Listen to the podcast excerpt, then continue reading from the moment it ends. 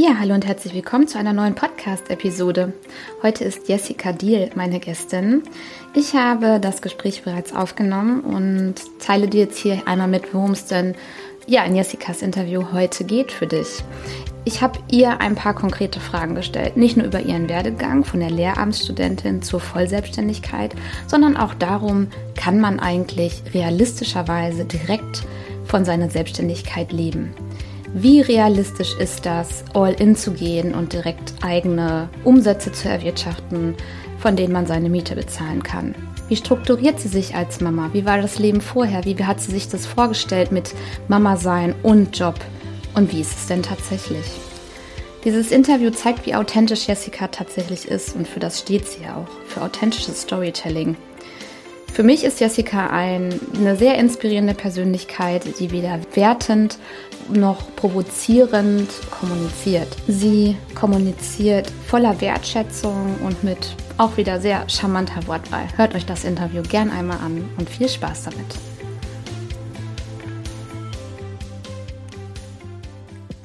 Ja, hallo, liebe Jessica. Schön, dass du Gast in meinem Podcast bist. Ich freue mich sehr.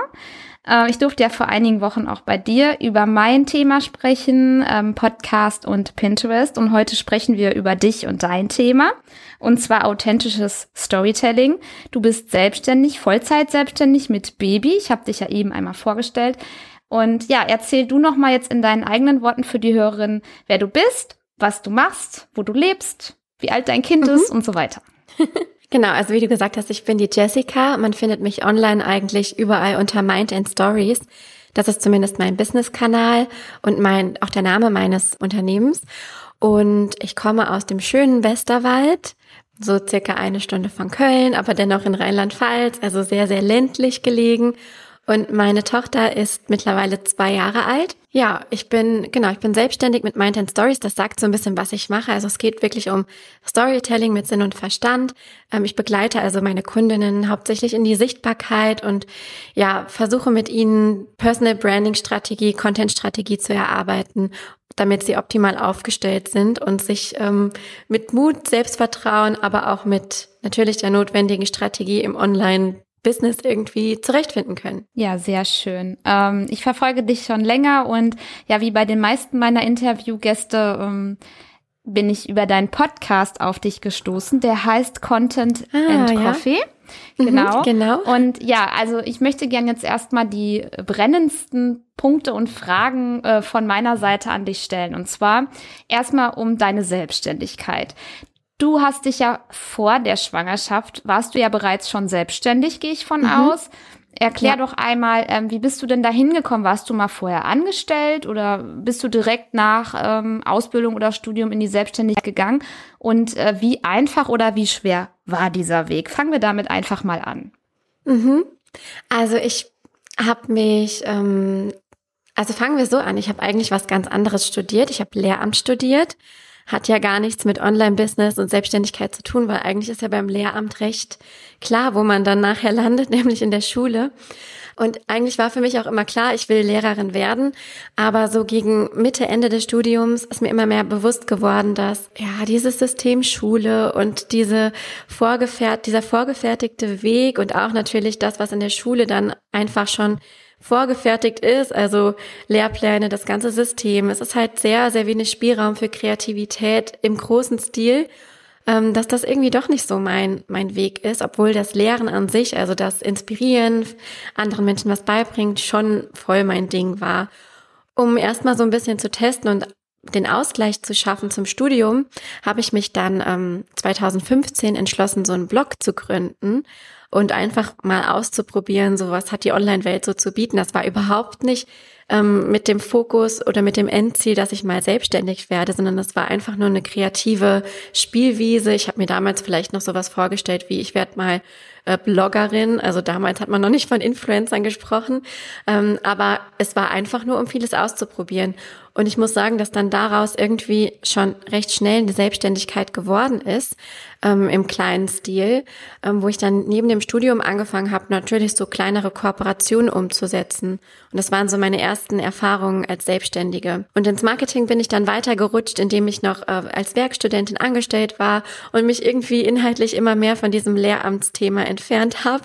Und irgendwann ja, 2018 war das. Da musste ich dann für mich die Entscheidung treffen, weil da die Auftragslage schon so gut war, dass ich gedacht habe, okay, entweder ich mache jetzt das Studium fertig und schieb die Selbstständigkeit erstmal noch weiter vor mir her oder ich gehe jetzt sozusagen den Schritt, beende das Studium und ja, nehme die Selbstständigkeit an und direkt in Vollzeit. Und das habe ich dann tatsächlich gemacht. Also es war ein langer Prozess. Ich habe das nicht von heute auf morgen entschieden, sondern wirklich das Studium mehr oder weniger über anderthalb Jahre noch mitgeschleppt, ohne da wirklich aktiv zu sein und habe dann den Cut gemacht und mich getraut, diesen Schritt zu gehen. Also im Jahr 2018 warst du dann äh, immer noch mit deinem Blog, das war dein Hauptstandbein als Selbstständige, richtig? Als Selbstständige schon, das waren aber ganz geringfügige Einnahmen. Also ich habe da mittlerweile aber schon ähm, auch Aufträge im Social Media Bereich umgesetzt, ah, okay. kleinere, dass ich Accounts betreut habe von anderen Unternehmen und sowas. Also das habe ich dann schon gemacht. Mhm, also wie eine äh, Social Media Managerin. Genau, prinzipiell wie eine VA kann man sich das mhm. vorstellen. Wobei weniger ähm, online, sondern mehr so offline. Mhm. Also mehr für Unternehmen, mit denen ich schon Kontakt hatte, mit Agenturen, mit denen ich schon Kontakt hatte, genau. Also die hast du dann übers Netzwerk gefunden. Dieses, das ist dir zufällig zu. Also hat sich das ergeben oder hast du gesagt, ach, das würde ich gerne mal machen zu dem Blog, würde ich gerne auch für andere, wie also als Social Media Manager arbeiten und hast die aktiv gesucht oder wie kam das zustande? Hm, das hat sich, das hat sich teilweise ergeben, ähm, einfach durch das Netzwerk, was ich schon hatte, im Sinne von, ich habe ja als Werkstudentin gearbeitet in zwei verschiedenen Marketingjobs und je, jeweils, als ich dort gekündigt habe, habe ich die Arbeit als Freelancerin sozusagen äh, mitnehmen können für eine gewisse Zeit. Ähm, ich habe für eine Agentur gearbeitet, in der mein Freund angestellt war. Also es hat sich eher so aus dem Umfeld ergeben, dass so die ersten Aufträge reinkamen, von denen ich dann wirklich ähm, ja finanziell profitieren konnte. Das ist ganz oft so. Ich finde, übers Netzwerk Aufträge zu mhm. bekommen, ist einfach viel, viel leichter und ähm, total unverkrampft, sage ich jetzt mal, als loszugehen und Kunden zu suchen. Mhm, auf jeden Fall. Also es ist schön, im Nachhinein schön, dass sich das für mich immer so ergeben hatte und ich nie Akquise machen musste, weil ich glaube, wenn man damit startet, dann ist das nochmal ein ganz anderes Gefühl, wobei es ja auch nichts Schlechtes oder Schlimmes ist, aber es ist natürlich der einfachere und ja, entspanntere Weg, wenn sich das irgendwie so ergibt, wobei man auch da ja sagen kann, man kann ja auch aktiv nachfragen, ne? also man kann ja auch im Netzwerk nachfragen, im Umfeld, wenn man da Leute kennt, die in bestimmten Jobs arbeiten oder vielleicht sogar selber ein Unternehmen haben, ob die Unterstützung gebrauchen können. Das ja. ist dann vielleicht schöner, als einfach fremde Unternehmen anzufragen für den ersten Schritt. Auf jeden Fall. Stelle ich mir zumindest vor. Ja, auf jeden Fall. Und man kann ja. das ja auch locker anfragen. Also so, hey, wenn du mal mhm. jemanden brauchst, ich weißt du, ich mache ja dies und das und so dieses Unverbindliche noch mit einmal reinbringen, sodass nicht die andere Seite auch sich ein bisschen irgendwie so, äh, ich sag jetzt mal so angepitcht fühlt, ne? Also so, äh, mhm. okay, äh, brauche ich jetzt zwar nicht, wie sage ich das jetzt ab oder irgendwie so halt, ne? Ja, genau. Ich muss tatsächlich aber dazu sagen, dass es für mich aus meiner Position heraus viel einfacher war, das zu tun, weil ich durch die Blogarbeit, die ich in den Jahren davor gemacht habe, schon naja, irgendwie Expertise vorzuweisen hatte. Und ich glaube, rückblickend ist das total wichtig für mich gewesen, dass ich eben so viel darüber lernen konnte, dass ich mich so in dieses Anfangs-Hobby reingesteigert habe, dass ich da vom Social Media Marketing bis hin zum SEO-Texten wirklich so eine Bandbreite an Fähigkeiten erarbeitet hatte, die ich dann auch mit Gewissheit sagen konnte, das kann ich auch anbieten. Da kann ich dich wirklich unterstützen und ähm, rückblickend betrachtet war das für mich so der größte Motor und an, äh, zu Beginn meiner Selbstständigkeit. Diese Investition quasi in mich, das alles irgendwie zu lernen. Gab es denn auch mal in dieser Hobby-Blog-Zeit, jetzt die seit 2015, ähm, die mhm. 2015 anfing, was war ja sehr unbedarft und du wolltest dich wie auf einer kreativen Spielwiese austoben, so hast du es ja mhm. gesagt. Gab es da auch mal Zeiten, wo du sagtest, oh nee, das wird mir alles zu viel und das lohnt gar nicht? Oder war das wirklich einfach dein Hobby und dir war klar, okay, ich mache das, aber ich Geld verdienen, nee, wäre nett, aber muss nicht. Hab ja mein Lehramtsstudium, werd dann verbeamtet, mhm. hab ja sowieso alles sicher. Wie war das so gefühlsmäßig? Gab es da auch mal Zeiten, wo du Durchhänger hattest, sag ich jetzt mal. Ja, definitiv. Wobei ich sagen muss, dafür, dass ich eigentlich ein sehr sprunghafter Mensch bin und eigentlich so sehr, sehr viele verschiedene Interessen habe, bin ich bei diesen ganzen Themen erstaunlich lange dran geblieben, also mit einem sehr langen Atem, weil ich irgendwie das Gefühl hatte, ich weiß gar nicht, woher es kommt oder kam, dass mir das wirklich was bringt. Und vielleicht kam das auch so aus diesem Studiumsfrust heraus, weil ich gemerkt habe, einfach im Studium, es ist zwar schön und gut, irgendwie äh, Fachinhalte zu studieren, aber es hat einen ja nie auf die Praxis in der Schule vorbereitet. Dieses ganze akademische, also diese akademische Laufbahn da. Und ich war schon davon sehr frustriert, von diesem Theoretischen und dann wirklich was Praktisches zu machen, wodurch ich lernen konnte, war für mich so in dem Moment wie der heilige Gral, wo ich dachte, ach krass, okay, man kann es auch Learning by Doing mäßig machen und muss nicht erst tausend Bücher wälzen und Facharbeiten schreiben, um sich da irgendwas anzueignen, was man vielleicht im, in der Realität eh nicht braucht. Also von daher hatte ich, glaube ich, so die innere Motivation, da auch dran zu bleiben. Einfach aus dem Gedanken heraus, vielleicht bringt's mir was. Und dadurch, dass ich schnell schon so erste Erfolge hatte, es war gar nicht unbedingt nur monetär, sondern auch so diese Bekanntheit zu erlangen oder auch diese, dieses Mindset sich anzueignen, hey, ich zeig mich, ich komme aus dem Dorf, ne, das war natürlich schnell für alle irgendwie auch Gesprächsthema. So 2015, hey, was macht die da? Äh, postet irgendwie Bilder von sich im Internet. Und da drüber zu stehen, das war für mich auch eine Motivation zu sagen, hey, ich macht da was, weil ich genau weiß, dass mir das was bringt. Ihr könnt mal schön reden, wenn ihr meint, ihr müsstet. Ja, irgendwie dieses Gesamtpaket hat mich ja bei der Stange gehalten. Es gab Durch Durchstrecken definitiv, aber mhm. insgesamt war ich da doch sehr motiviert. Ich finde auch, ähm, dass so Durststrecken normal sind und auch mal so Zweifel. Ja. Also ich kenne das auch. Aber irgendwo bei dir war es dann auch so, so ein kleines inneres Stimmchen, was immer wieder leise spricht, ähm, hey, das ist voll gut, das tut dir gut, mach weiter. Mhm. Ähm, irgendwann wird da mehr draus. Jetzt kannst du es nur noch nicht wissen. Also irgendwie so, ne? Das ähm, kenne ich. Ja, und ja auch die Richtung, die sich dann entwickelt hatte, war ja noch gar nicht klar. Das ist ja alles so gekommen. Ne? Es genau. ist gar nicht so, dass ich das geplant hatte, dass ich jetzt ähm, Storytelling-Beratungen ähm, anbiete, sondern das ist ja das, was entstanden ist. Ich möchte noch einmal mit deinem Wohnort äh, darauf eingehen. Du wohnst in einem mhm. Dorf. Also wenn ich jetzt in Berlin wohnen würde oder du, das ist ja normal, ne? Da gibt's ganz viel Mama-Blogger, da gibt's eine Mama-Blogger-Szene, wenn man jetzt diese Nische nimmt. Also du wurdest in deinem Dorf viel belächelt, äh, wurdest du auch angesprochen, wurde teilweise verstehen die Leute bestimmt auch gar nicht, was du da machst und womit du dein Geld verdienst. Wie ist das? Ja, es ist auch immer noch so, definitiv, dass die immer noch nicht verstehen. Ich glaube, das versteht sogar mein Umfeld teilweise nicht. Ich habe aber mit mittlerweile so ein dickes Fell angeeignet, dass mich das gar nicht mehr stört. Ich sage einfach, ich mache was im Internet, ich verdiene mein Geld und damit ist die Sache dann auch meistens erledigt. Aber ähm, so die ersten Schritte ähm, waren für mich schon eine Überwindung, weil ich genau wusste, dass es da Leute gibt, die darüber sprechen. Und ich habe das auch zum Teil mitbekommen, dass dann auf irgendwelchen Partys oder Festen dann gesagt wurde, da ist ja die Bloggerin, aber mit so einem abschätzigen Unterton. Machst du jetzt gleich eine Instagram-Story? Und ich war nie diejenige, die irgendwie das Handy bei öffentlichen Veranstaltungen rausgeholt hat und da dann, ja, dann davon live berichtet hätte oder so. Das ist mir auch bis heute wichtig, dass ich da im Moment bin, wenn ich irgendwo bin oder auch mit Freunden zusammen. Ähm, aber es kamen schon die Kommentare, ja, bis sich dann irgendwann auch, glaube ich, einfach etabliert hat, die macht das jetzt und die verdient damit scheinbar ihr Geld. Und ich habe für mich so entschlüsselt, da ist auch immer viel ähm, Neid und Missgunst einfach bei, weil sich Menschen einfach vielleicht aufgrund ihrer eigenen Unzufriedenheit ähnliche Wege erhoffen, sich aber nicht trauen oder nicht wissen, wie sie das angehen sollen. Und das war für mich eigentlich immer die Erklärung, warum da oftmals so gesprochen wird. Mhm. Ich glaube, natürlich ist es auf dem Dorf, wo man ich bin auch relativ, sage ich mal, bekannt, weil ich viel singe, in vielen Vereinen bin oder so viele Leute mich einfach darüber mit meinen Hobbys ähm, ja verbinden, war das natürlich schon irgendwie ein Schritt, der mich Mut gekostet hat, ja. Ja, genau. Gut, dass du das durchgezogen hast und ähm, ja, daran auch gewachsen bist, weil das ist ja, ja auch ein auch. Wachstum, was man da dann erfährt. Auf jeden Fall. Okay, ich möchte noch einmal kurz ein bisschen auf deine Selbstständigkeit eingehen, dann switchen wir einmal um auf das Mama-Sein. zuallererst ähm, wollte ich einmal sagen, es hat sich dann ja jetzt auch schon herausgestellt durch deinen Werdegang, zu Beginn konntest du nicht von den Einnahmen, die du halt erwirtschaftet hast, leben. Du warst Studentin.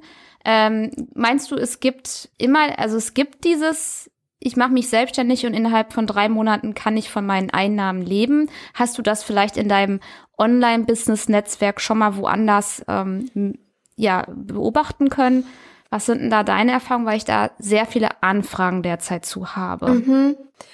Ja, ich glaube, es ist auch immer abhängig von der Zeit, in der es geschieht, weil ich glaube, dass sich online so viel verändert, dass es noch was ganz anderes ist ähm, oder war, das heute davon zu sprechen oder halt vor sieben Jahren, 2015. Ne? Also ich glaube, da hat sich mittlerweile ganz viel getan. Und es gibt da ja auch so eine, eine Szene, die dir verspricht, dass du alles werden kannst innerhalb von wenigen Tagen und dass alle posten irgendwie innerhalb von fünf Monaten habe ich meinen ersten sechsstelligen Umsatz gemacht und diese ganzen Erfolgsgeschichten werden einem um die Ohren gehauen. Aber bei mir war es definitiv nicht so. Und ich glaube, es ist auch viel, viel normaler, dass es länger dauert als eben das Gegenteil. Das, was einem gerade so auf Instagram suggeriert wird, dass es von heute auf morgen geht.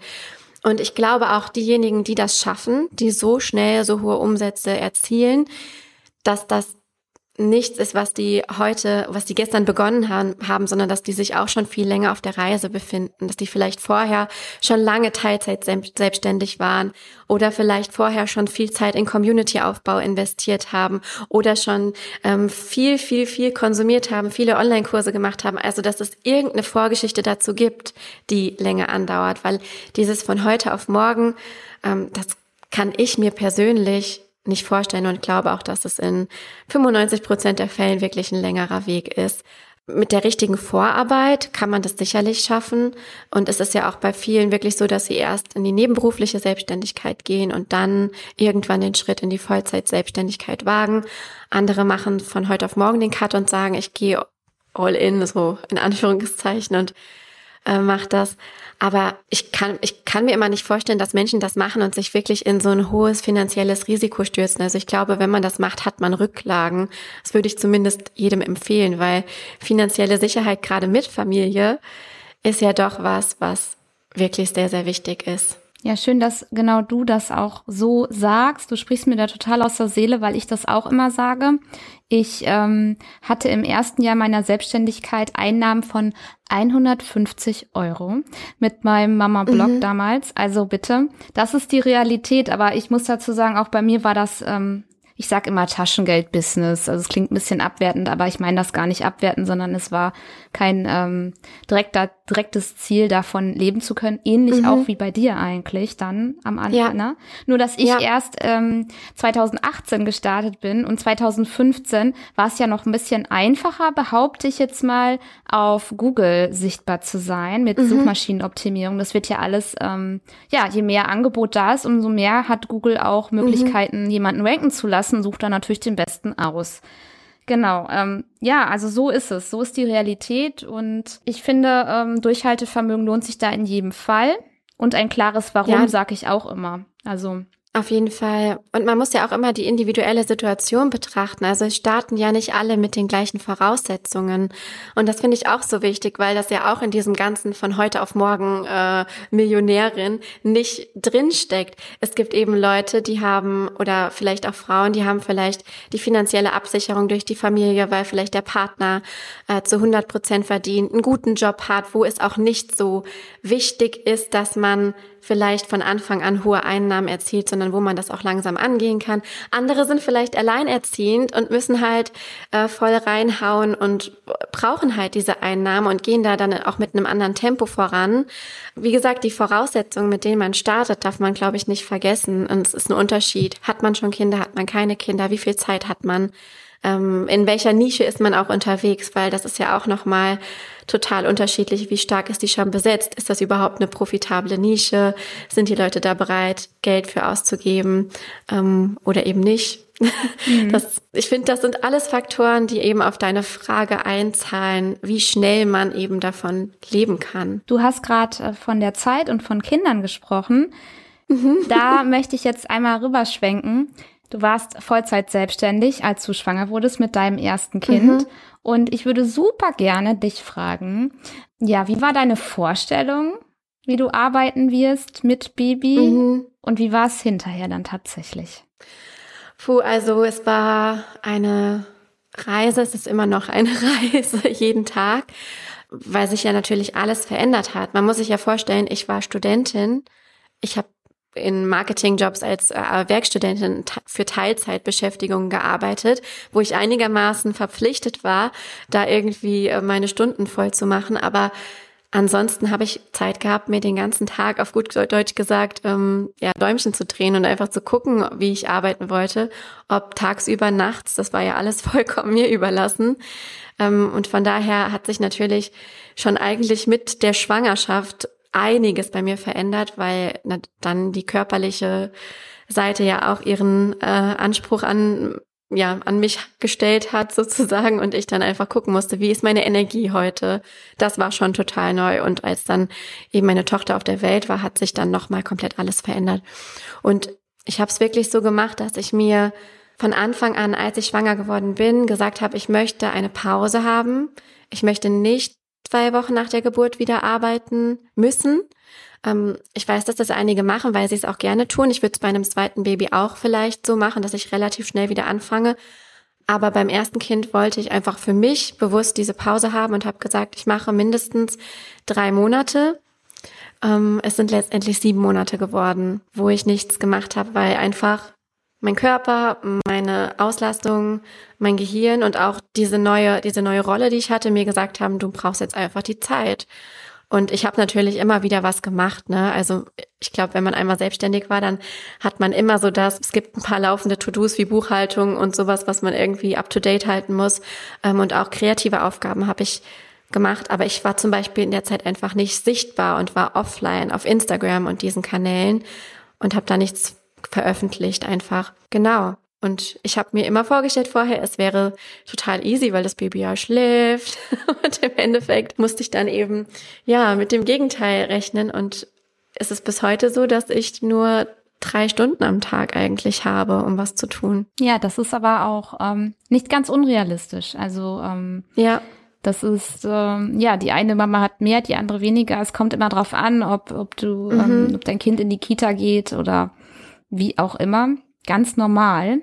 Kenn das, ich kenne das selber auch. Aber ja. ähm, Beispiel jetzt von mir, ich war ja nicht selbstständig, als ich mein erstes Kind bekommen habe. Mhm. Aber man hat ja so seine Vorstellung und die Realität. Bei mir war das eher ähm, dieses typische Denken, ja, okay, also alle sagen, es ändert sich so viel, aber nee, ich lasse mich da nicht ähm, beeinflussen. Mein Kind läuft mit, mhm. das integriere ich überall ein und, genau so ähm, habe ich es auch gesagt. Genau so. Also dieses, nee, auch Mittagsschlaf da immer drauf achten. Das schläft, ich werde ihn an, angewöhnen, dass es überall schlafen kann. Also das allein schon so, ne? So mhm. voll. ja, genau. Und wenn, mir fällt das immer ganz schwer, wenn ich jetzt mit Erstschwangeren spreche und ähm, die das dann sagen weil ich will nicht mhm. sagen, ja, ja, warte mal ab. Also ich will nicht diese Sätze sprechen, die man zu mir damals ja. gesagt hat, obwohl die stimmen, ne? Aber gut. Mhm. Und Selbstständigkeit, ähm, boah, das ist, ich stelle mir das sehr schwierig vor. Ich weiß nicht, ob es schwierig oder leicht ist, wenn man schon ein bestehendes Business hat, dann diesen Cut hat, teilweise auch einen erzwungenen Cut. Wie gesagt, du hast ja sieben Monate Pause gemacht statt die geplanten drei. Das mhm. ist schon mal halt, da ist die Realität schon anders gewesen.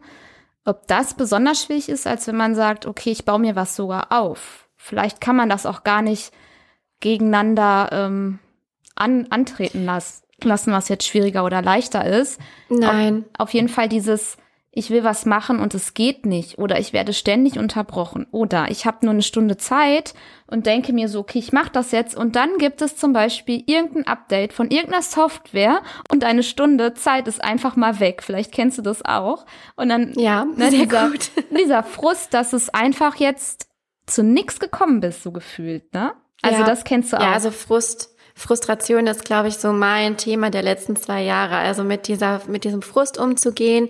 Es klappt mal besser und mal überhaupt nicht, dass halt nichts mehr planbar ist. Und das wird ja auch langsam, also mit einer zweijährigen Tochter, so mit diesen Kita-Zeiten und so, ähm, sie ist jetzt im Kindergarten seit ein paar Wochen, wird's ja besser tendenziell. Aber dennoch gibt es ja ähm, Komponente, also da Faktoren, die du einfach nicht beeinflussen kannst, wie Krankheit oder irgendwelche Ausfälle. Es ist einfach immer ein Abwägen. Wer braucht gerade die Zeit mehr? Ähm, wen kann ich mit einspannen aus der Familie? Es ist schon auf jeden Fall eine dauerhafte Aufgabe. Aber wo ähm, ich noch drauf hinaus wollte, also mit diesen sieben Monaten, ich muss sagen, ähm, das, was mir am schwersten gefallen ist, ist mit mir selber klarzukommen in dieser Zeit. Also mit dieser veränderten Rolle einfach. Ich bin halt ein sehr kreativer Mensch. Ich muss immer irgendwas machen. Und die Füße da stillzuhalten, war für mich so schwer und auch mit diesem Frust klarzukommen. Ich hatte tatsächlich mehrere Wochen lang eine absolute Stilldemenz, ein Stillgehirn. Ich hatte einfach ein kreatives Loch, was ich noch nie so kennengelernt habe. Ich habe immer gedacht, so muss es sich anfühlen, wenn Menschen von sich sagen, ich bin gar nicht kreativ, ich habe gar keine Ideen. Weil eigentlich bei mir so ein niemals endender Ideenstrom ist. Den ganzen Tag das ist Fluch und Segen. Aber ich habe dann einfach kennengelernt in dieser Zeit, wie sich so ein Stillstand anfühlt. Und Stillstand ist für mich einfach das am schwierigsten auszuhaltende, ähm, was es gibt. Und ja, gleichzeitig hätte ich mir diese sieben Monate aber auch nicht so nehmen können, wenn das nicht finanziell vorher äh, klar gewesen wäre, dass das funktioniert. Also ich habe ähm, Elterngeld beantragt. Das geht ja auch als Selbstständige, wenn man eben ähm, dieses äh, Krankengeld mitversichert hat. Ähm, und auch dieses Mutterschaftsgeld habe ich gehabt. Und es war vorher schon so geplant, dass das gereicht hat. Also dass ich gut leben konnte in diesen, in dieser Zeit, auch in diesem gesamten ersten Jahr, dass das finanziell abgesichert war. Von daher war das auch irgendwie eine Luxuszeit, muss man sagen. Ich glaube, dadurch, dass du das nicht erwartet hast, dass es so kommt, also was die Mutterschaft mhm. oder die Mutterrolle mit dir macht, warst du auch vielleicht so ein bisschen ähm, überrumpelt und musstest dich halt neu finden. Ich, also ja. besonders beim ersten Kind findet das statt. Ich habe nur das Gefühl, nicht alle reden darüber. Ich sag immer, mhm. äh, mein Leben vor den Kindern und Abgeburt meines ersten Kindes, das ist wie eine Schranke. Das ist wie altes Leben, neues Leben. Und das kann man auch nicht werten, ob das jetzt gut oder was Schlechtes ist. Das ist einfach für mich ein Fakt. Es ist, vielleicht fühlt sich das für dich auch so an. Ne? Ja, es ist einfach, es hat sich einfach so viel verändert. Ja, wie ich schon sagte, vorher die Studentin, die halt den ganzen Tag machen konnte und dann halt damit klarzukommen, dass man nur noch wenig Zeit hat was aber auch nicht unbedingt immer schlecht ist. Also ich finde, ich bin teilweise in einer Stunde Zeit sehr, sehr viel produktiver als in vorher acht Stunden. Ähm, man lernt ja auch anders mit seinen Ressourcen umzugehen, aber das braucht eben Zeit und ich würde sagen, das erste Jahr war ich damit beschäftigt, so diese Veränderung anzunehmen und mich irgendwie zurechtzufinden. Danke, dass du auch das sagst. Das ist auch, so wie du dafür einstehst, sehr authentisch, weil, ähm, ja, kann ich total unterschreiben dass das vielen so geht.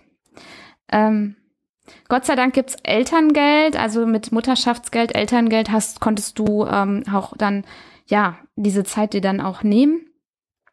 Und ähm, hast du besondere Zeitmanagement-Hacks ähm, in diesen letzten zwei Jahren ähm, für dich erschließen können? Weil ich finde, das muss eigentlich jeder so für sich selber auch rausfinden, was funktioniert. Aber vielleicht teilst du vielleicht mal ein, zwei Tipps, wo du sagst, okay, das hilft mir zum Beispiel super. Ich habe unter anderem eine Ordnerstruktur bei Canva, aber auch ähm, weil ich ja viel mit Content arbeite, also das ist ja mein Hauptbusiness, habe ich mir da ja irgendwann so ein System kreiert, das heißt Digital Content Brain. Also es ist quasi wie ein zweites Gehirn, wo alles rund ums Content Marketing reinfließt, weil ich gesagt habe, das kann doch nicht mehr wahr sein, dass man hier hatte ich irgendwie Word-Dokumente, dann auf der anderen Seite Canva ähm, Sachen. Ich wusste gar nicht mehr, wo was abgelegt ist. Und dann habe ich mir eben in der Schwangerschaft so ein System kreiert, das man auch bei mir mittlerweile kaufen kann. Also ist eines meiner Hauptprodukte, ähm, was auch schon super viele Leute mittlerweile nutzen.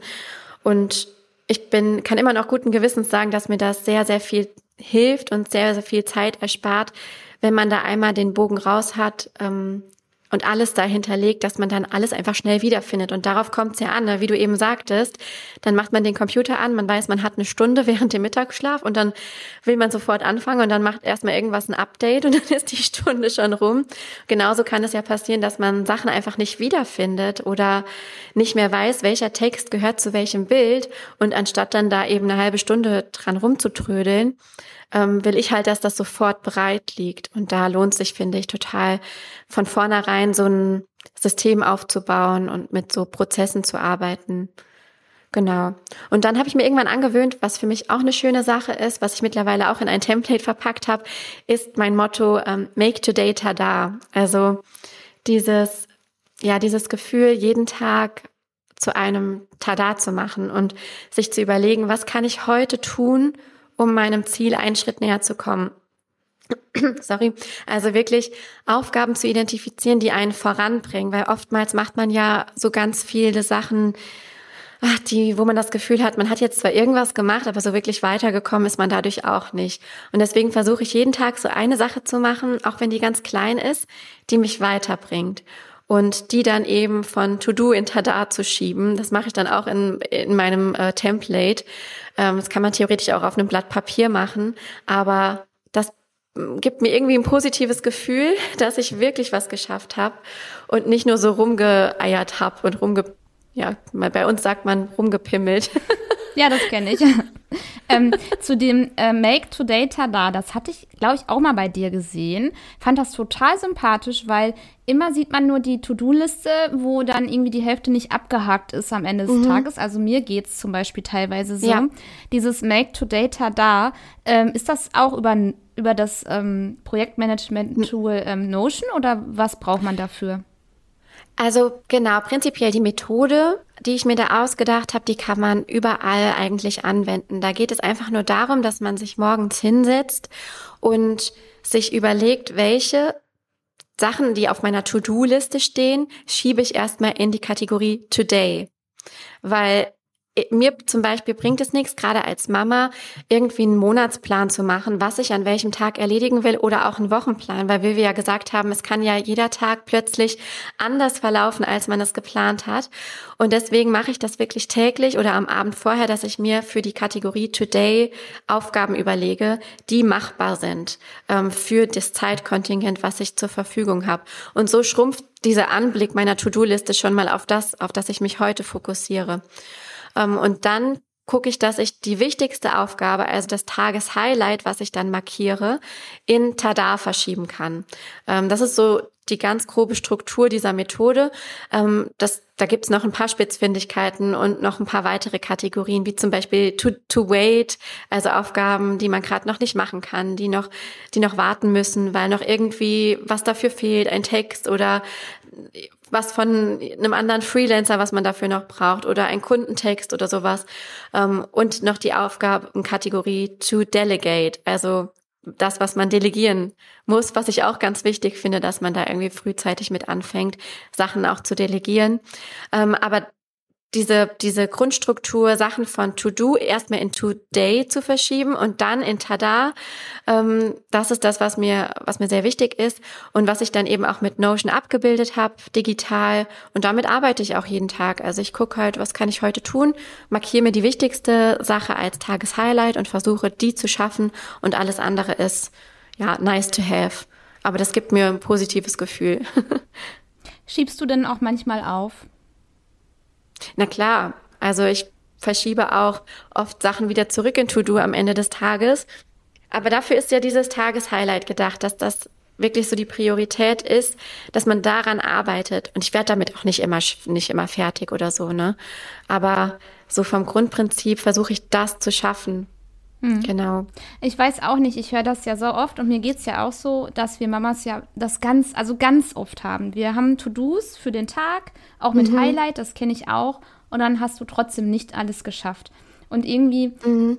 habe ich das Gefühl, man muss auch in dieser Akzeptanz wohl leben. Also man braucht einen Mischmasch ja. aus gute Selbstorganisation, also Fokus und auch ein bisschen mhm. Akzeptanz. Ich glaube, das alles ist der Schlüssel. Ich glaube, es gibt wirklich keinen Schlüssel, der dir sagt, du machst das so und dann schaffst du alles, auf jeden Fall. Ich glaube, das gibt es nicht, ne? das gibt's nicht. Da muss man sich echt auch selber so ein bisschen trainieren. Ähm, was für mich auch ein Lerneffekt ist und auch war, die Aufgaben auch so groß zu machen, dass man sie schaffen kann. Das ist vielleicht dann auch nochmal ähm, ja, für, fürs eigene Mindset ganz schön, wenn man sich natürlich eine Riesenaufgabe vornimmt. Also ich würde jetzt in dieses Today nicht schreiben, meine Webseite komplett überarbeiten. Das ist ja ein Monatsprojekt, sondern ein Tageshighlight wäre dann für mich, die Texte oder den Text auf der Über mich Seite überarbeiten. So eine Sache, also eine klitzekleine Aufgabe. Es kann natürlich sein, dass man die auch nicht schafft, aber je kleinteiliger man das runterbricht, desto größer sind dann auch für mich die Erfolgserlebnisse. Und das musste ich auch erst lernen, weil man natürlich hergeht und sich immer viel zu viel vornimmt und die Aufgabenblöcke auch viel zu groß gestaltet. Und dann ist man frustriert, dass man es nicht schafft. Und deswegen so ein Gefühl dafür zu bekommen, wie viel kann ich überhaupt schaffen in den zwei, drei Stunden, die ich jetzt habe, ist, glaube ich, auch sehr, sehr wichtig. Aber ich bin auch bei weitem nicht immer produktiv. Also es ist auch zyklusabhängig, es ist abhängig von, wie geht's meiner Tochter gerade, was ist da gerade für eine Phase, weil Kinder haben ja immer Phasen. Ähm, wie war die Nacht? Spielt auch eine Rolle. Definitiv. Also da darf man schon gnädig zu sich sein, auf jeden Fall. Jetzt habe ich noch mal eine sehr interessante Frage. Ähm, früher hattest du, sage ich jetzt mal, Open-End-Zeit neben deiner, ähm, also als Vollzeit-Selbstständige halt Open-End-Zeit, sag ich mal. Jetzt ist deine Zeit deutlich begrenzter. Ist dein Umsatz auch dementsprechend gesunken, seitdem du Mama bist? Oder würdest du schon eher sagen, du hast so gut vorgearbeitet, auch mit digitalen Produkten, dass du der da, da eine gewisse, mm, ja, so eine gewisse Basis immer hast? Ähm, also grundsätzlich ist er im Gegensatz zu vor der Mama-Zeit auf jeden Fall deutlich gestiegen, weil ich schon früh angefangen habe eben mit diesen digitalen Produkten. Aber es ist trotzdem schwankend.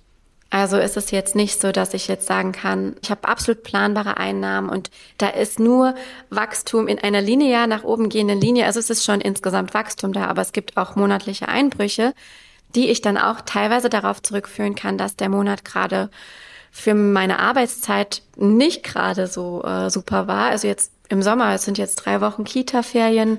Ähm, ich habe gerade die Eingewöhnung mit meiner Tochter gemacht. Und da kann ich auch ganz ehrlich sagen, dass ich natürlich da sogar im Vergleich zum Vorjahr ein dickes Umsatztief gerade durchlebe, was aber ja auch irgendwie vollkommen normal ist, wenn man sich bedenkt, was da gerade in einem anderen Lebensbereich los ist ich glaube, das darf man auch normalisieren. Also, dass es natürlich wichtig ist, dass ein Business auf die Langfristigkeit gesehen irgendwie Wachstum erzielt, aber dass so Schwankungen absolut normal sind.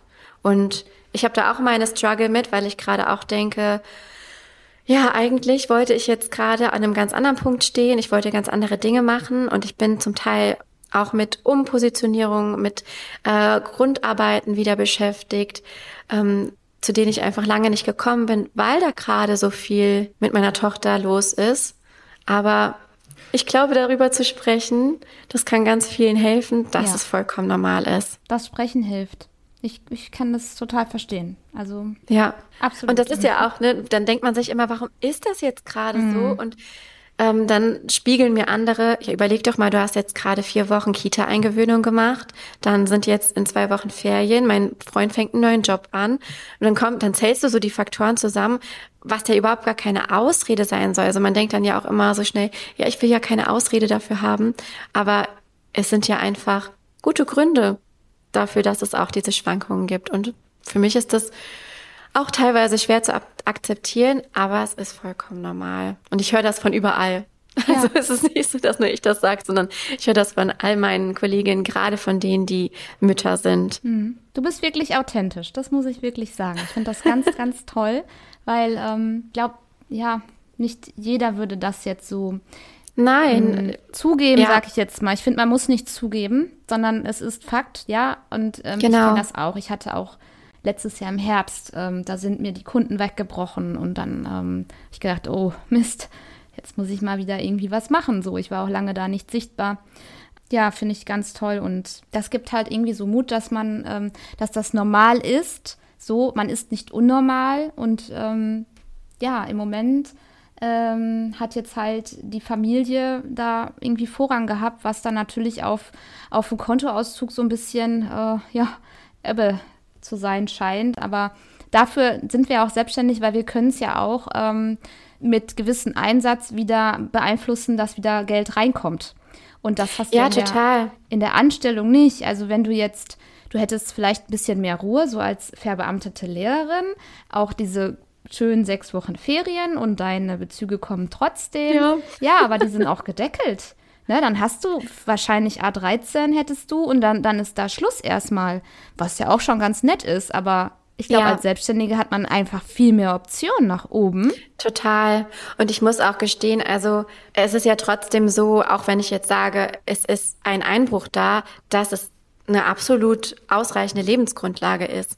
Und ich glaube, das ist natürlich wichtig zu formulieren. Also es ist jetzt alles, also es gibt äh, Beträge, die sind ein Minimum, wo ich auch sage, okay, das muss irgendwie langfristig gesehen reinkommen, damit sich das alles äh, trägt, weil es ja auch Ausgaben gibt. Aber ähm, was dann darüber hinaus passiert, das ist dann für mich nice to have. Und Umsatz ist ja auch nicht gleich Gewinn, und nicht gleich das, was hängen bleibt. Und da hat man ja auch als Selbstständige immer so ein bisschen Spielraum, dass man sagen kann, okay, ich kann, wenn jetzt weniger Umsatz da ist, vielleicht auch die, die andere Seite ein bisschen anpassen, dass trotzdem einfach noch genug hängen bleibt. Auch das hat man ja als Angestellte nicht so, dass man da einfach selber in der Verantwortung für steht, wie viel da am Ende bei einem hängen bleibt. Und auch das ist, glaube ich, für alle so unterschiedlich, was Erfolg bedeutet. Also für mich, ich muss sagen, für mich bedeutet Erfolg in den letzten zwei Jahren sehr relativ entspannt finanziell durch die Zeit zu kommen und dass ich mit meinem Partner zusammen natürlich, der natürlich auch ein Einkommen hat, ähm, dass wir uns alles, was wir so wollen, alles, was in einem normalen Rahmen liegt, also jetzt keine krassen Luxussachen, so sind wir aber auch gar nicht als Menschen, dass wir uns das leisten können und dass es relativ entspannt möglich ist, dass man natürlich auf Dinge sparen muss und natürlich nicht jeden Monat Geld zum Fenster rausschmeißt, ist klar. Aber so dieses ganz normale Leben, also den Lebensstandard, den wir gerade haben, dass ich das irgendwie mit meinen zwei, drei Stunden am Tag schaffe, da genauso meinen Teil beizutragen wie er, das ist für mich gerade meine Erfolgsdefinition. Und es geht natürlich immer noch besser und noch mehr und höher, schneller, weiter. Aber die Frage ist, muss das immer sein? Ja. Da kann sich, glaube ich, auch jeder hinterfragen, was bedeutet das für mich? Und ich glaube, eine finanzielle Grundlage zu haben, ist für alle wichtig, ähm, weil es soll ja nicht eben Hobby sein, sondern Business. Aber was darüber hinaus passiert, da muss man sich, glaube ich, nicht von dem, was da jeden Tag so auf Instagram erzählt wird, so krass stressen lassen. Ja, dieses wenn du nicht mehr als 10.000 Umsatz machst, dann hast du kein Business. Ne? Also dieses, das ist so, wo ich denke, ja. ja, was, wie sollen sich denn die Leute fühlen? Wie soll ich mich fühlen? Ich habe auch keine 10.000 Umsatz. Ich mache das erst seit drei Jahren. Vielleicht hätte ich es, wenn ich mehr Zeit gehabt hätte oder was weiß ich. Aber nein, das habe ich nicht. Und vielleicht bin ich in drei Jahren so weit, vielleicht nie, man weiß es nicht. Mhm. Ich sage immer so, dass ich bestimmen kann, wie meine Kinder fremdbetreut werden. Ich finde es ganz, ganz schlimm. Ich hatte das da mal in der Anstellung mit 30 Stunden und ein Kind Sie musste wirklich jeden Tag mit 13 Monaten, ab 13 Monate zur Tagesmutter. Jeden Tag sechs mhm. Stunden. Ich hatte keine Wahl. Ich musste fünf Stunden am Tag hin. Mein Mann auch. Sechs Stunden bei 30 Stunden. Und äh, mein Mann hat auch 30 Stunden gehabt. Wir hatten keine Wahl. Wir hatten keine Wahl. War sie krank? War die Tagesmutter krank? Haben wir geguckt, wer hat welche Termine? Wer kann eher mal ab, also abkömmlich sein? Es war wirklich super schwierig. Und das ist für mich jetzt dieser mhm. definierte Erfolg dass wir so viel freier sind, dadurch, dass ich selbstständig bin. Mhm.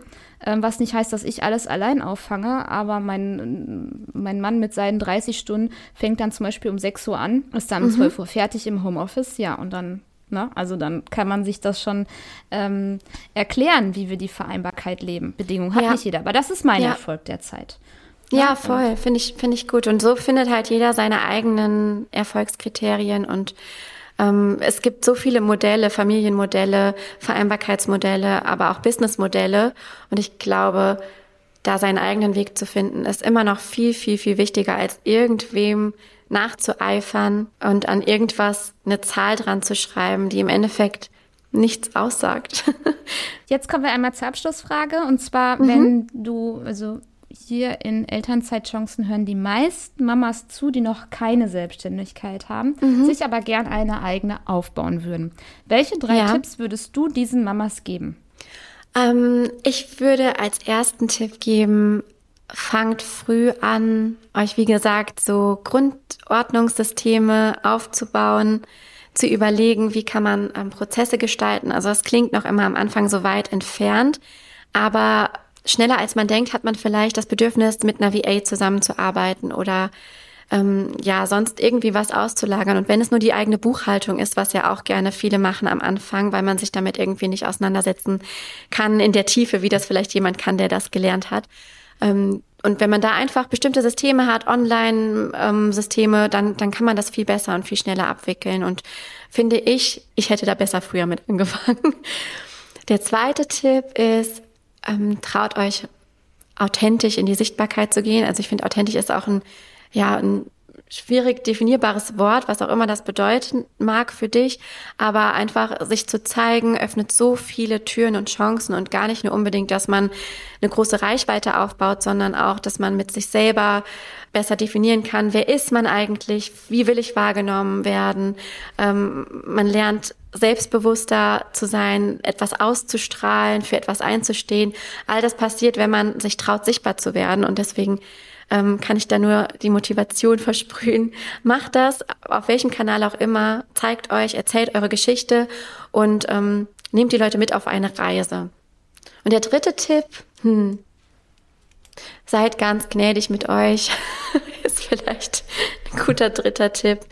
Es muss nicht alles von heute auf morgen passieren. Geduld ist ähm, eine Sache, die auch mir schwer fällt, aber im Endeffekt sehr, sehr wichtig, um da auch wirklich langfristig beizubleiben. Ja, vielen Dank. Sehr, sehr, sehr gerne. schön. Ja, ich danke dir, dass du mein Gast warst. Ich hoffe, die Hörerinnen nehmen viel mit von dir. Das ähm, hoffe ich auch. Deine zwei Produkte, die ähm, einmal ein Zeitmanagement-Produkt und ich würde sagen, das andere ist auch so ein Motivationsprodukt. Make to Data, da ist ja eher auch Motivation, würde ich sagen. Ähm, ich mhm. verlinke alles in den Shownotes, auch unbedingt deinen Podcast. Der heißt Content and Coffee. Genau, für alle, die viel Kaffee trinken. Ich habe jetzt ein bisschen, du bist mein, also eigentlich ist deine Firma ja Mind and Stories, dein Podcast heißt anders. Ich glaube, da geht, also da änderst du bestimmt auch noch was. Ist das auch im Plan? Nee, der hieß sogar mal Mind and Stories. Ich habe ihn dann umgenannt. Aber mittlerweile so. denke ich, hätte ich ihn besser gar nicht umgenannt. Aber ähm, das sind halt auch so die typischen Schwankungen äh, in der Selbstständigkeit, dass man sich manchmal verzettelt. Kenne ich auch alles. Auf jeden Fall, der Podcast heißt Content and Coffee. Den mhm. verlinke ich auch. Also mir hat das damals echt geholfen, auch als Jessica über ihre. Ähm, du hast irgendwann mal geschrieben, wie du mit Kind arbeitest oder was es da gerade Neues gibt mhm. ähm, oder auch über deine längere Pause. Das waren so alles Episoden, wo ich mich sehr gut ja, irgendwie wiedergefunden habe. Ich verlinke das alles in den Show Notes und ja, danke, dass du bei mir warst. Und sehr gerne. Hat Spaß gemacht. Genau. Danke Mach's dir. Gut. Tschüss. Mach's gut. Tschüss.